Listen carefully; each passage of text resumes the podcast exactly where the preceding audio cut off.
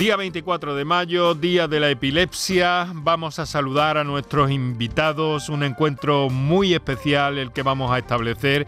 Y en primer término, quiero saludar a Toñi García Calvo, que lleva hoy un día muy mediático, eh, pero son días los que vive como eh, presidenta de la Asociación de Pacientes APICE, eh, que, que son muy intensos porque la actividad de esta organización eh, de enfermos de, epilepsia en Andalucía es muy, muy notable, muy, muy importante. Toñi, muy buenas tardes. Muy buenas tardes. Muchas gracias por acompañarnos y eh, acercarnos a la realidad de primera mano. Em, me comentaba esta mañana Toñi García. ¿Toñi o Antonia? Toñi, Toñi. Toñi, Toñi. Bueno, Toñi, que, que era importante remarcar este día en el calendario sobre todo, ¿con qué objetivo, Toñi? Pues sobre todo el objetivo nuestro es hacer visible que la epilepsia existe, que es una enfermedad, que la padecen muchísimas personas, como bien has dicho tú, entre un 50 millones de personas, pero hablando más concretamente en Andalucía, nuestra región, serán unas 100.000 personas más o menos las que la padecen y de estas 100.000 personas, solamente un 40% de los pacientes acuden a nosotros por miedo al rechazo de la sociedad. Eso es muy frustrante, mm. que estemos eh, en, la época que estamos y que todavía siga existiendo ese miedo y ese rechazo. Eh, creo que debemos de mirarlo a niveles ya de gobierno y de instituciones y que se involucren más para que estas personas tengan derechos y, y no se les estigmatice tanto como se le está haciendo hasta ahora. Una enfermedad estigmatizada, Toñi. Totalmente. Mm. ¿Nos puedes contar brevemente tu caso? Pues mira, mi caso particular, tengo una hija que hoy tiene 29 años de edad. Eh, empezó con sus crisis a los dos añitos. Y, y, bueno, al principio pues mm, yo no conocía siquiera qué era la epilepsia. Me emociono porque me toca muy de cerca. Entonces yo no conocía lo que era la epilepsia, mm, mi hija sufría desvanecimiento, yo la llevaba al hospital y allí me manda, le mandaban diazepam y vete para casa, son crisis vasovagales, esto no, no tiene importancia, hasta que cada vez fueron a más, a más. Y bueno, y llegó el momento de su diagnóstico, entonces la diagnosticaron de epilepsia y bueno, ella sufre las crisis, no son convulsivas, pero sí son crisis de ausencia y crisis que le han deteriorado bastante su cerebro. Porque tenemos una idea mm, errónea eh, el resto de, las personas de lo que es la epilepsia, ¿no, Toñi? Sí, la epilepsia es una enfermedad neurodegenerativa, neurodegenerativa que dependiendo de a la edad que empiecen esas crisis afecta más o puede afectar menos al cerebro pero independientemente de eso, las personas que sufren epilepsia conllevan otra serie de discapacidades también y, sufren mucho rechazo de la sociedad. Voy a saludar, eh, que creo que, además le, conoces bien, Toñi, al doctor eh, Juan Rodríguez Uranga, eh, que es neurólogo, más a él le gusta epileptólogo, dirige el Centro de Neurología Avanzada. Doctor Uranga, muy buenas tardes. Un placer estar aquí con vosotros en un día tan importante como el Día Nacional de la Epilepsia. Se trata de llamar la atención, de visibilizar, como se dice ahora, de una problemática que es muy dispar entre los pacientes, ¿verdad, doctor? Así es. Eh, es cierto que es muy dispar porque afortunadamente el 70% de los pacientes no, no, se va a comportar la enfermedad como un proceso neurodegenerativo, eh, porque se van a controlar bien con los fármacos y desde el inicio, en la mayoría de ellos, pero sí es cierto que ese otro porcentaje del 30% pues sí se va a comportar con una evolución negativa, van a ser los que van a tener ese estigma más marcado en su vida social y familiar y en su desarrollo, porque la recurrencia de crisis va a condicionar un daño cognitivo, conductual y evolutivo que eh, lógicamente eh, genera un gran problema desde el punto de vista familiar, desde el punto de vista social crisis que pueden ser de muy diverso, de muy diversa, se pueden presentar de muy diversas formas, ¿no? ¿Es cierto?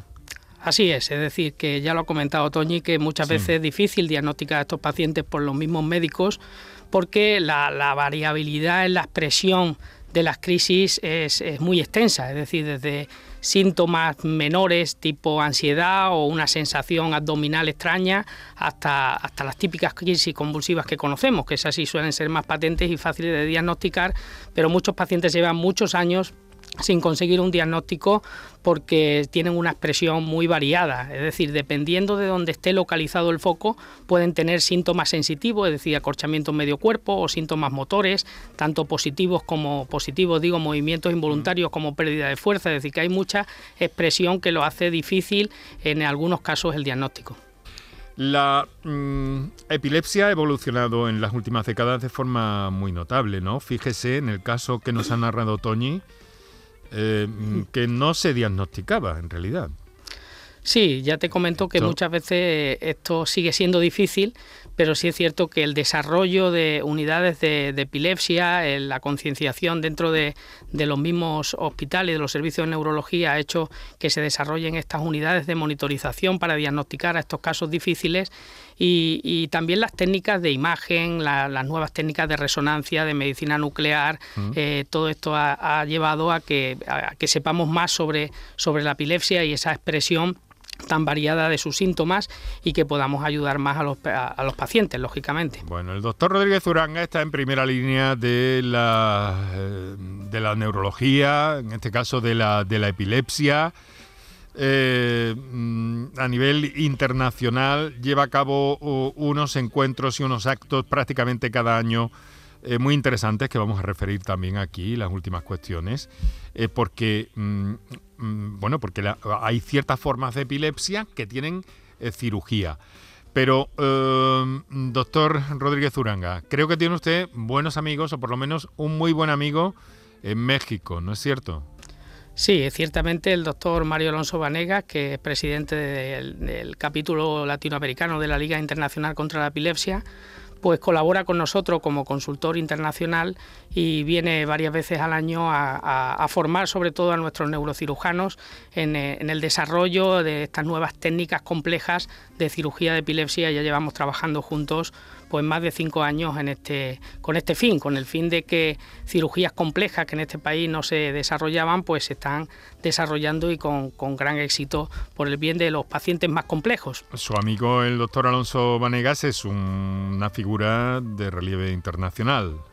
Así es, él, sí, sí, él es uno de los representantes de, a nivel internacional de la nueva comisión de cirugía de epilepsia, es el que, uno de los que ha creado esta comisión internacional en todo el mundo y es eh, uno de los referentes más importantes en cirugía de epilepsia a nivel mundial. Pues ándele, que vamos a ir a buscarle y no pudimos coincidir con él eh, cuando estuvo en Andalucía hace unas semanas, pero para eso están las comunicaciones. Doctor Mario Alonso Vanegas, muy buenas, muy buenas tardes en España, muy buenos días para usted. Son las 11 y 20 de la mañana en México, ¿no es cierto?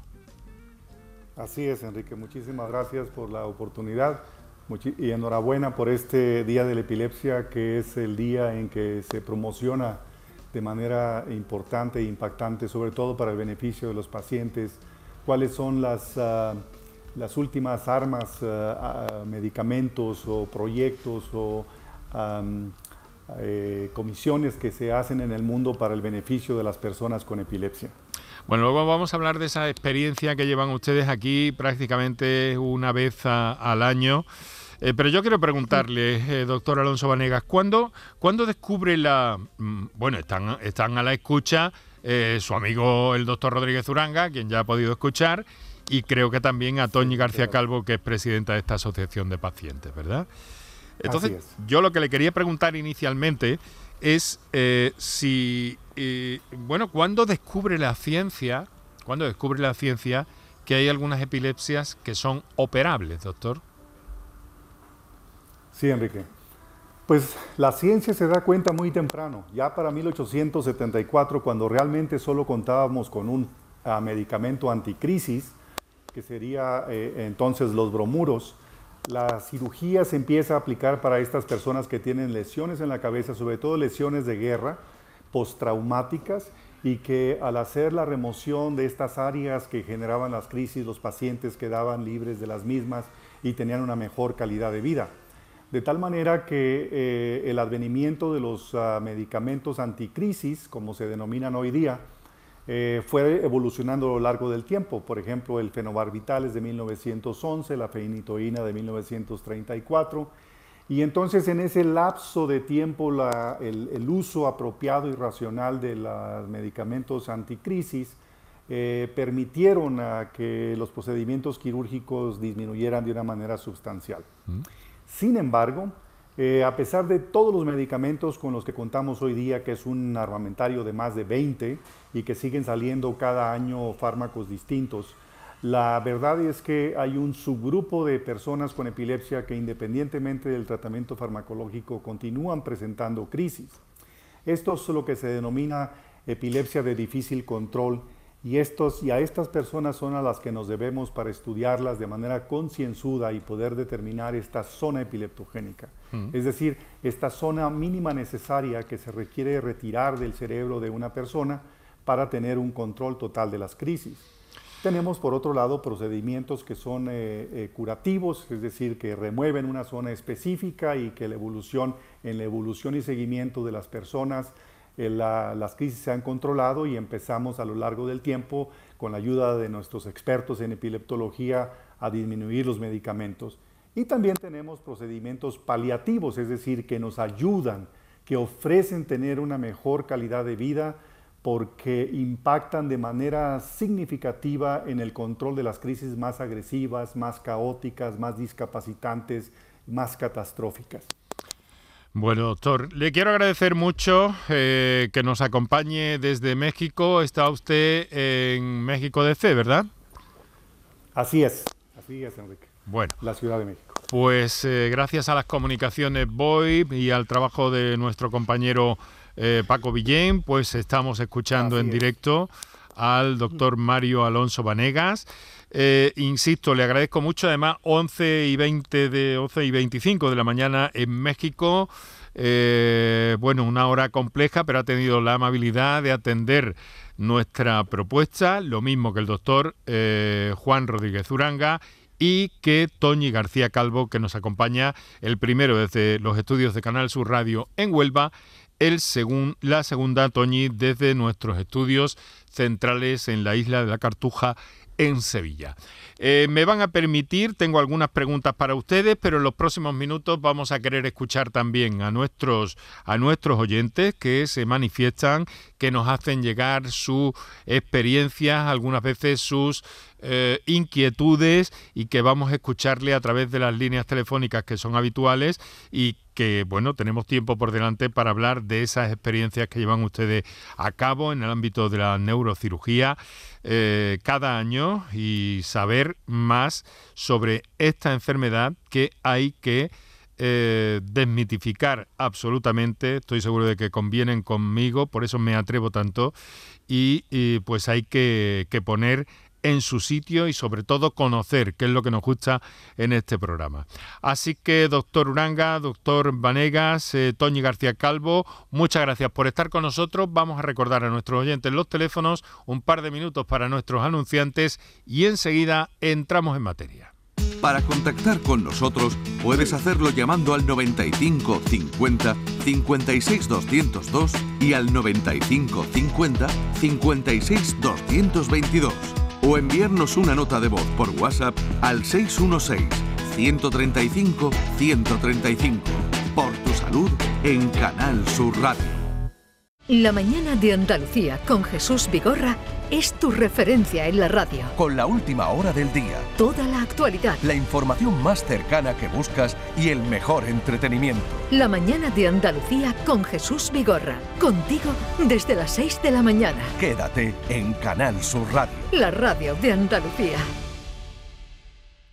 Chano, ¿nos disfrazamos de factura de la luz para asustar al personal? ¡Tequilla! Con Hogar Solar ahorras tanto que eso ya no da yuyu. ¿Hogar Solar? ¡Claro! No como mi cuñado Alfonso que riega todos los días una lámpara creyendo que le va a crecer una planta fotovoltaica. Hogar Solar, la luz que te ayuda a ahorrar. Ahora mismito voy a ponerme yo la plaquita. Lo hago por tus abrazos, por nuestros paseos, los viajes y conciertos juntos, por tu sonrisa y por tus besos. Lo hago por seguir cuidándonos. Llevamos dos años luchando para frenar la COVID-19. Ahora más que nunca la responsabilidad es de todos. Actuemos con precaución y prudencia. Está en nuestra mano mantener todo lo construido. Junta de Andalucía. La gente que más madruga y que está viajando, estudiando y trabajando está con Charo Padilla. En la mañana de Andalucía, el Club de los Primeros. Como siempre, desde las 5 de la mañana. La mañana de Andalucía, el Club de los Primeros de Canal Sur Radio con Charo Padilla. De lunes a viernes, desde las 5 de la mañana. Quédate en Canal Sur Radio. La radio de Andalucía. Enrique Jesús Moreno, por tu salud, en Canal Sur Radio.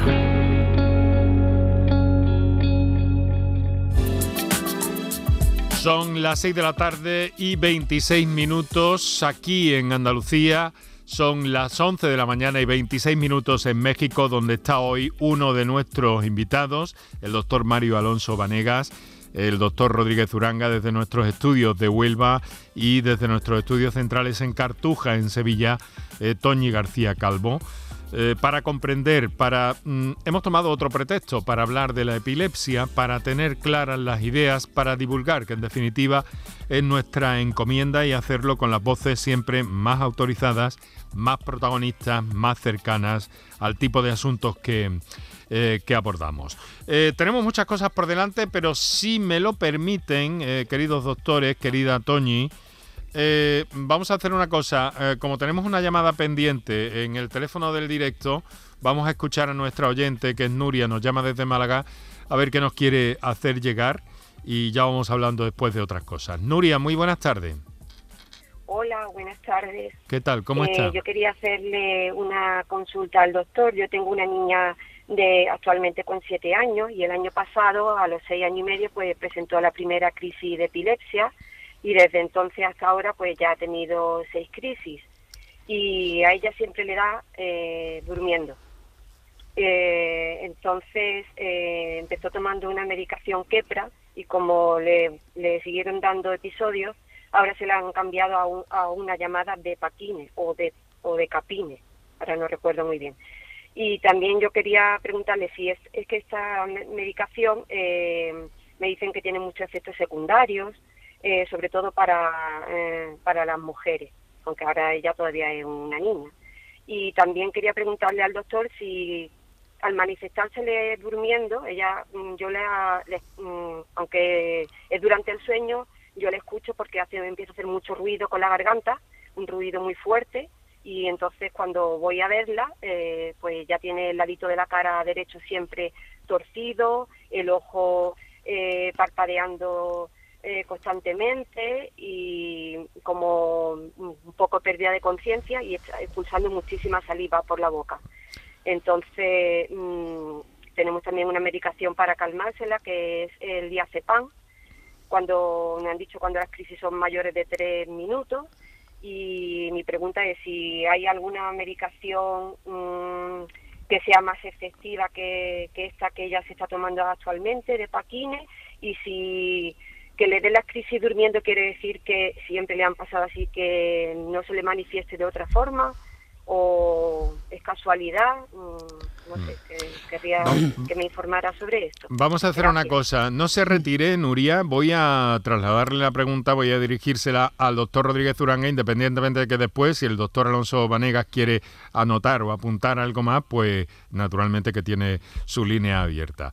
Eh, doctor Uranga.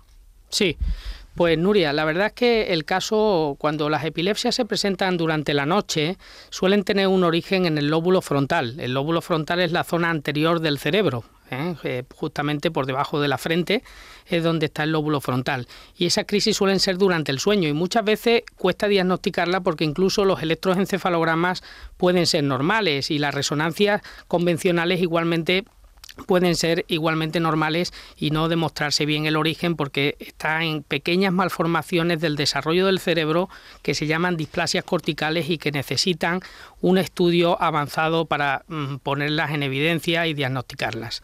Eh, sí es cierto que los fármacos antiepilépticos son fármacos que actúan de alguna forma frenando al cerebro, frenando la actividad anormal que tiene el cerebro.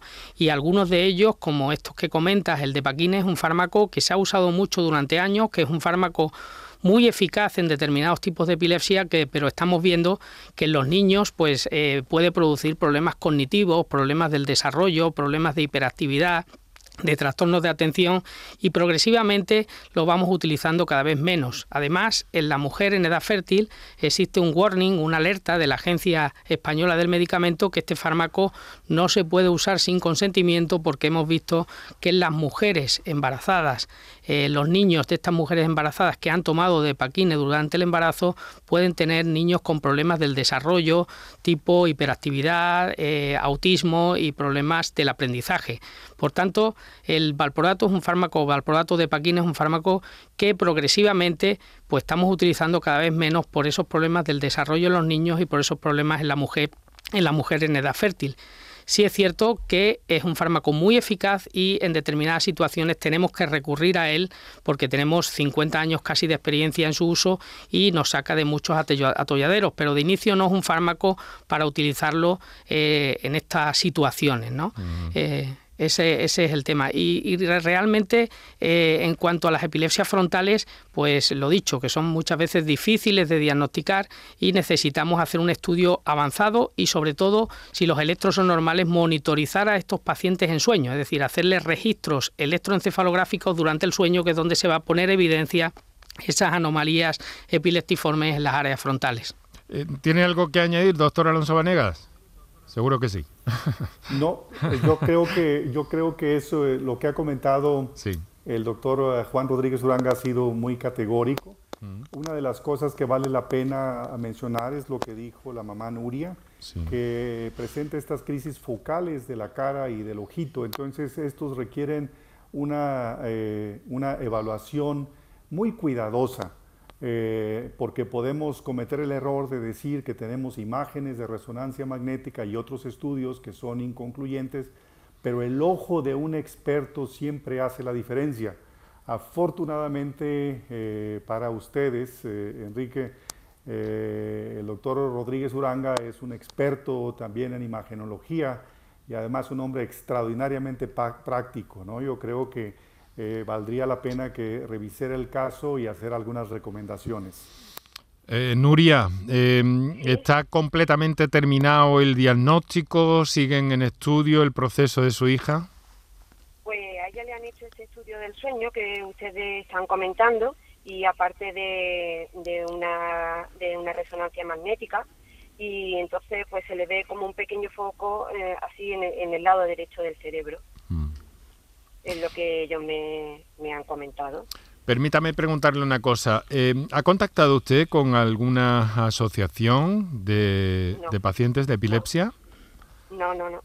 ¿Sabe que tengo Era aquí? una cosa que, quería hacer, pero no, no, lo había hecho todavía. ¿Sabe que tengo aquí a Toñi García Calvo, que es presidenta de Ápice?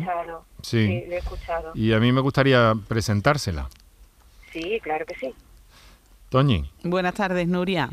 Encantada de, conocer, de hablar contigo.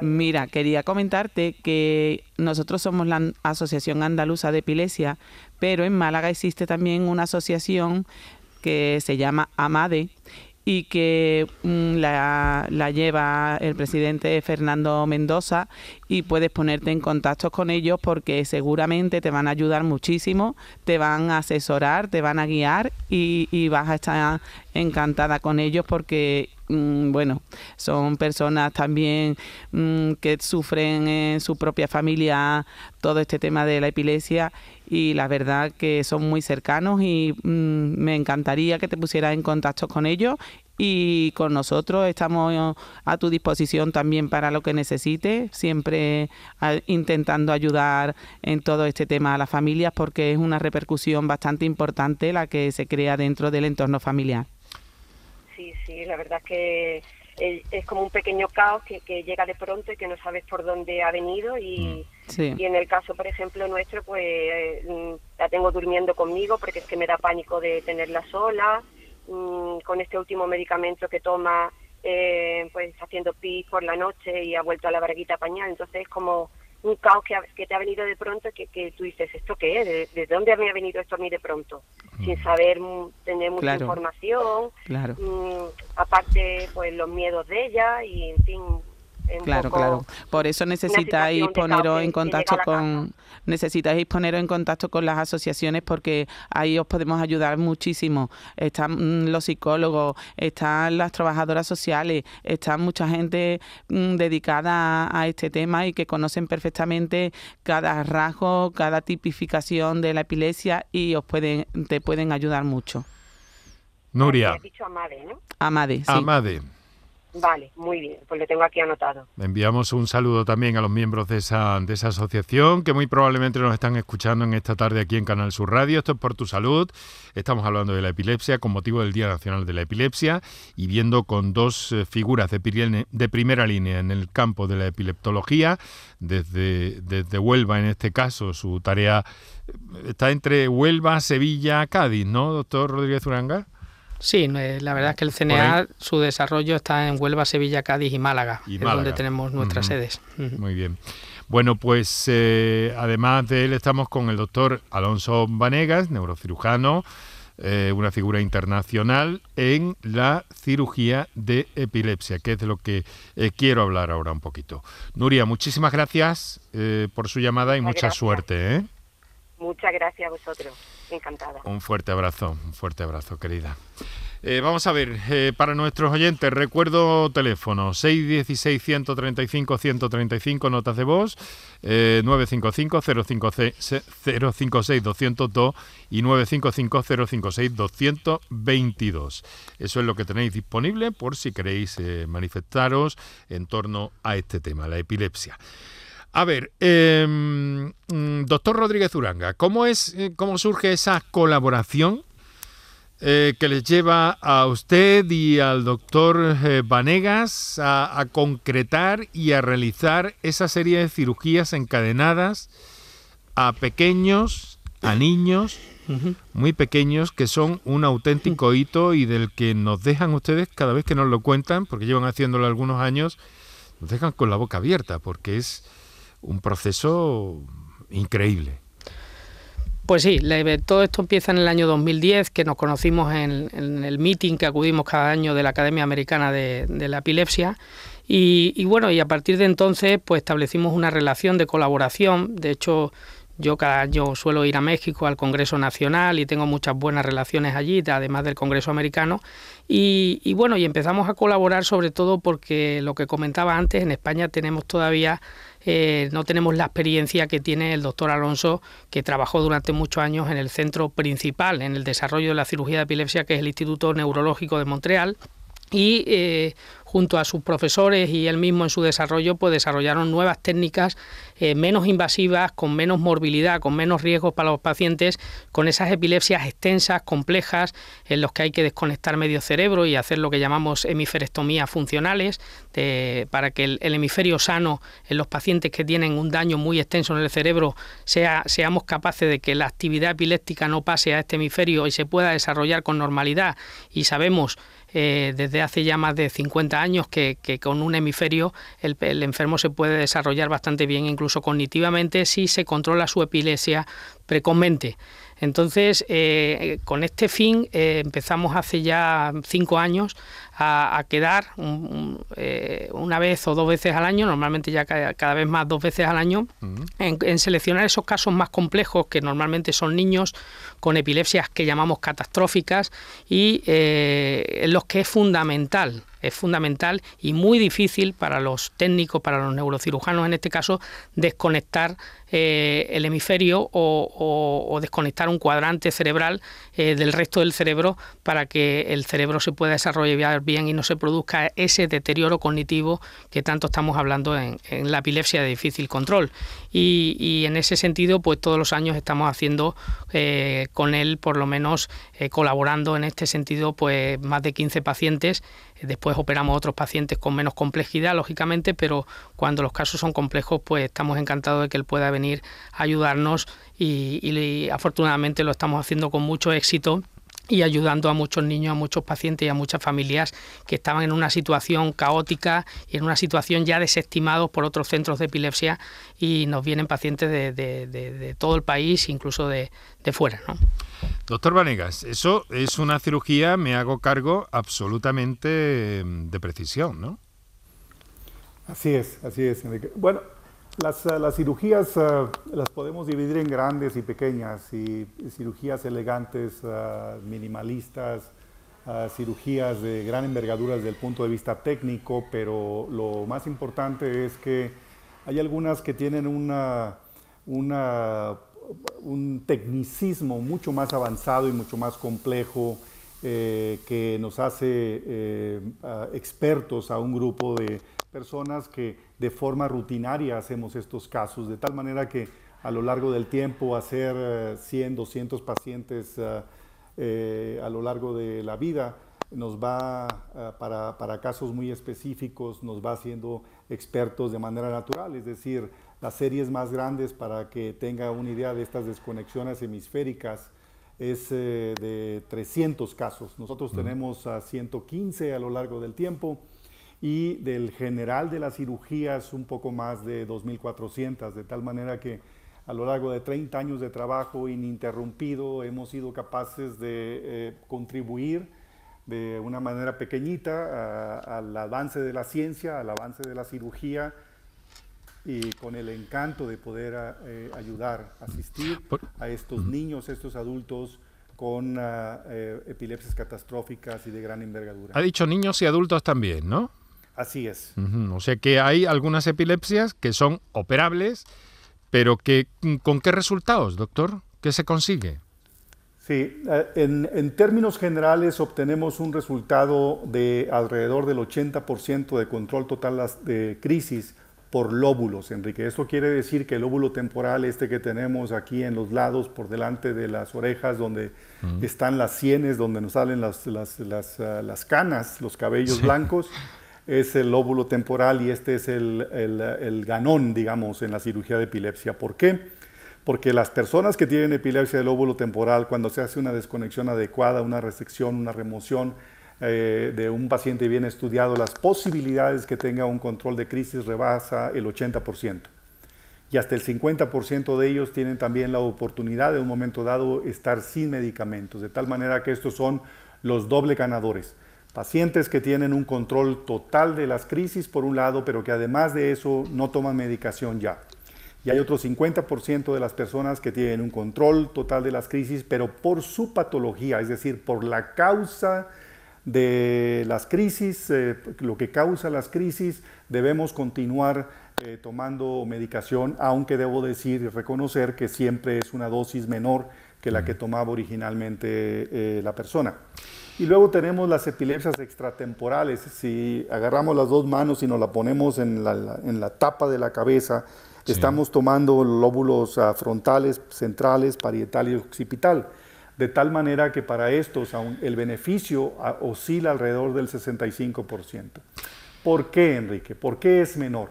La razón fundamental es porque hay, ah, hay que reconocer que tenemos el lenguaje en sitios específicos del cerebro que tenemos el lenguaje hablado y el lenguaje entendido, que tenemos la zona de movimiento, la zona de sensibilidad, la visión y la capacidad de tener juicios apropiados.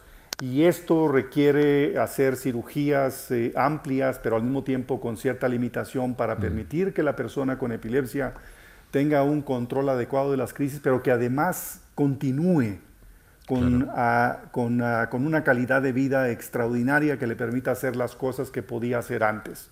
Pero, y en otras ocasiones... Sí, sí, no, perdone, no, no, no, continúe. No, y al mismo tiempo evitar la comorbilidad asociada. Eso quiere decir los trastornos psiquiátricos, los trastornos del estado de ánimo, las quemaduras, las fracturas inherentes a las crisis, eh, lesiones de distinto tipo, etcétera.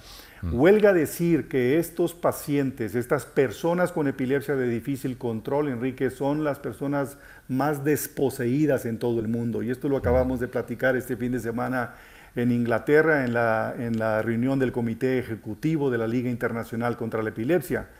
Y en todos lados se trata de fomentar y de hacer eh, eh, grupos específicos y me da mucho gusto que tengan a Toña ahí eh, como una representante de este grupo de personas ah, con epilepsia de distintos tipos, de distintas etiologías, con distintos problemas eh, sociales, económicos, etc.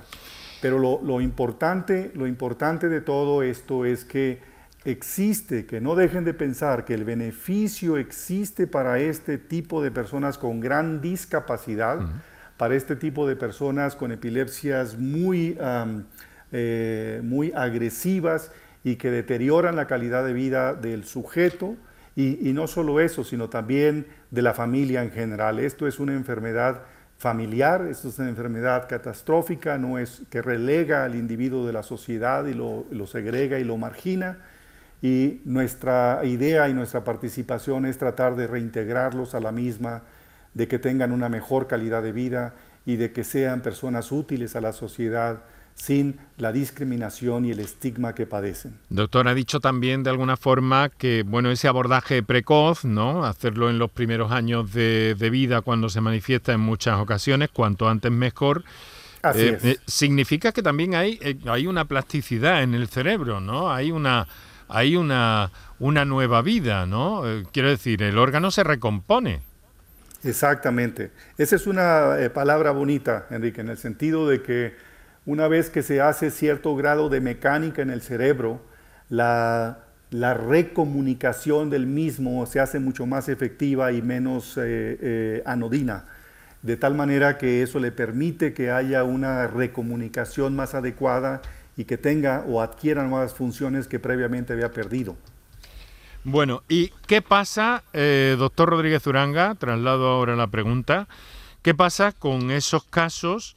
Eh, mm, que están por debajo del difícil control. Es decir, hay, epilepsia, hay epilepsias que no necesitan intervención, pero que mediante la medicación eh, pueden ustedes eh, tener controlado perfectamente y hacer que las personas tengan una vida normal.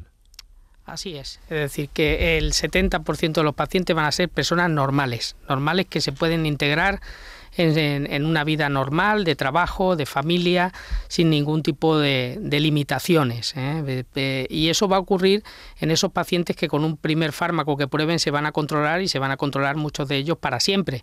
Sí es cierto que los fármacos no van a curar la epilepsia, es decir, que el fármaco va a tratar la epilepsia, pero el paciente tiene que seguir con tratamiento como el diabético o como el hipertenso.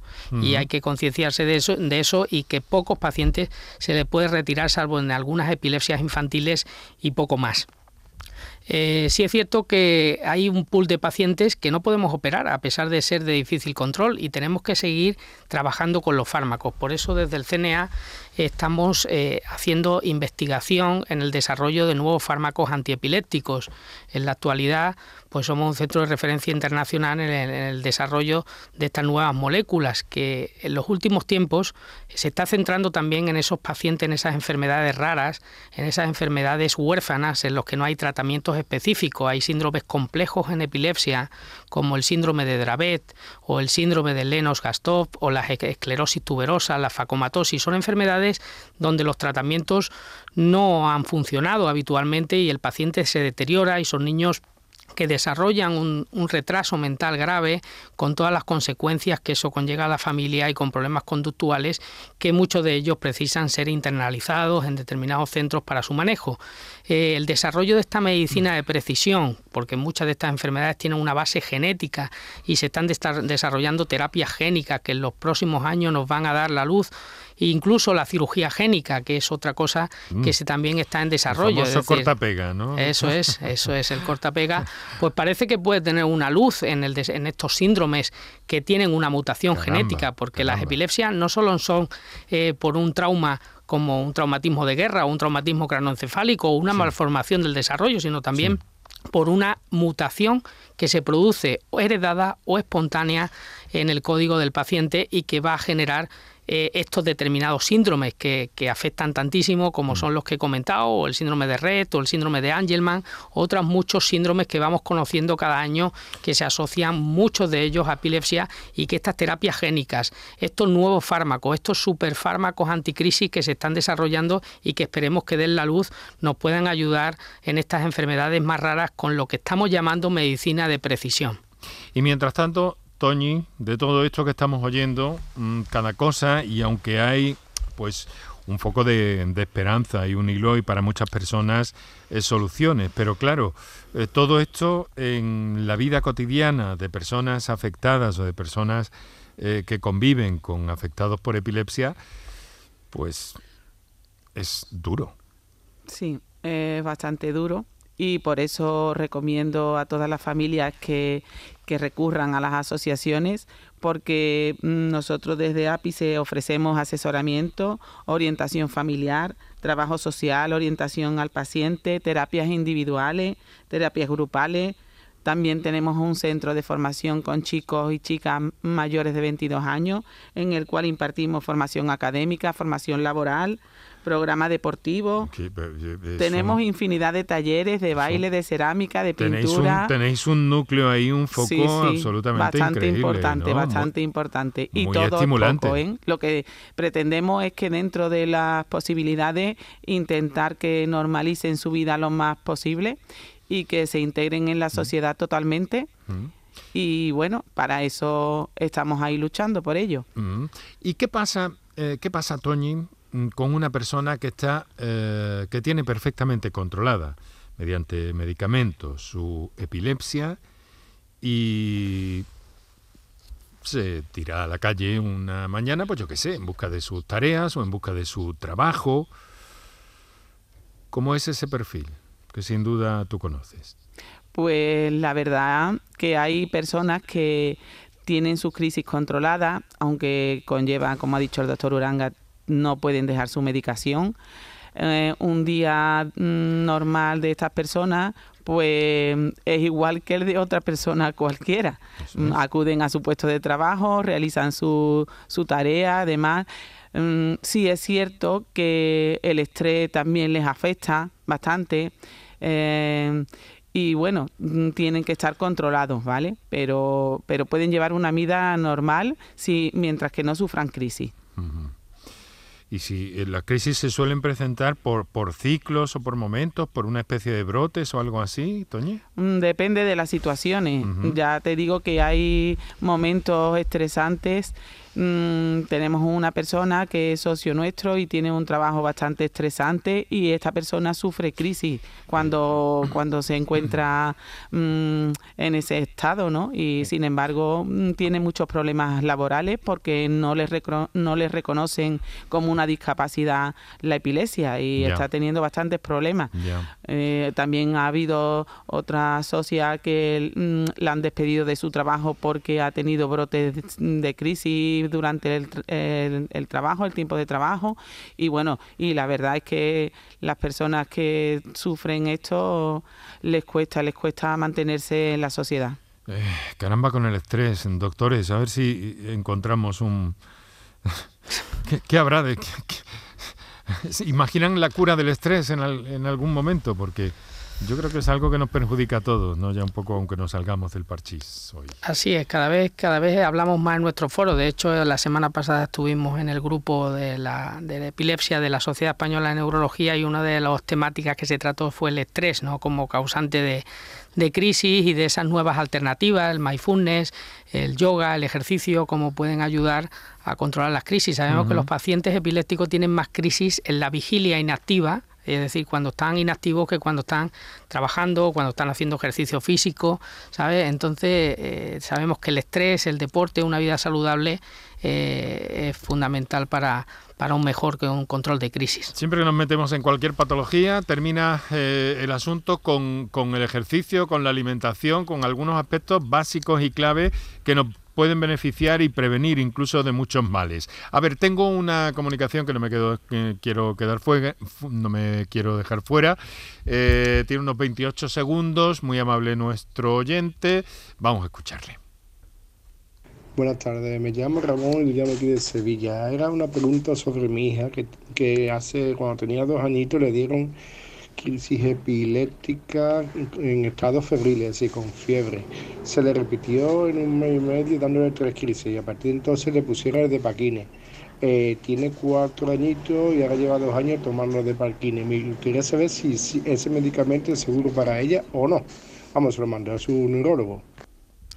Sí, lo hemos comentado antes, eh, Ramón que realmente las crisis febriles no hay que tratarlas, a no ser que generen mucha angustia o que realmente sean, estén en relación con una epilepsia, que por sí mismas no lo definen. Es decir, es un cerebro inmaduro que genéticamente suele haber antecedentes, no siempre, pero puede haberlos y normalmente no hay que tratar a estos pacientes porque eh, estamos en un momento del desarrollo del niño, pues las crisis febriles se presentan hasta los 5 años, donde estos fármacos pueden tener unas repercusiones más negativas que es lo que son las crisis febriles en sí. Muchas veces manejarla con medidas térmicas, con antitérmicos, eh, puede ser mucho mejor que tratarlo con fármacos como valproato o como otros fármacos antipilépticos.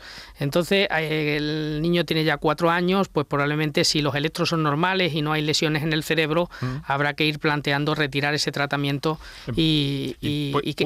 puede quedar en un, en un acontecimiento puntual, ¿no? Sí, sí, sí. Normalmente, las, sí, normalmente las crisis febriles no van, a, no van a conformar una epilepsia, es decir, son crisis aisladas y no es una epilepsia. Claro, porque he leído en alguna documentación también que dicen ustedes los especialistas que una persona no se puede considerar epiléptica hasta que no sufre eh, al menos dos crisis. Así es, separadas en el tiempo y sin factores provocadores, porque hay personas que tienen 10 crisis, pero han sido en situaciones de transgresiones, por así decirlo, de beber alcohol, de salir de fiesta, de no dormir, de trasnochar, de tomar tóxicos. Entonces, en ese caso son crisis provocadas epilépticas, pero no una epilepsia. La epilepsia tiene que estar fuera de factores provocadores eh, de tipo tóxico fundamentalmente. Qué interesante, hay un universo absolutamente mágico con nuestro cariño para las personas enfermas, con, para las personas eh, que tienen esta enfermedad, para las personas que conviven con ellas, eh, para quienes apoyan, para las asociaciones de pacientes que están tan pujantes, tan importantes, que están tomando un papel tan relevante en este momento